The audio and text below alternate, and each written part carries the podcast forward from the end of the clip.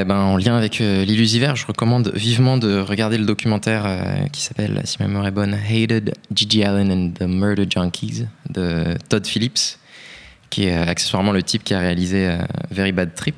Et qui, comme film de fin d'études, il a décidé de faire un documentaire sur la vie de Gigi Allen, qui était toujours vivant à ce moment-là. Du coup, ça suit les, dernières, les derniers instants de la vie de, de, de- de Gigi, qui est décédé en 93. Et euh, c'est spectaculaire. Il, il met le feu à des meufs, euh, il, il jette des chaises sur des gens, il, il met des bananes dans des endroits. Il faut pas les mettre en général. En fait, c'était le XXX Station il y a 30 ans, quoi. Ou il y a 20 ans.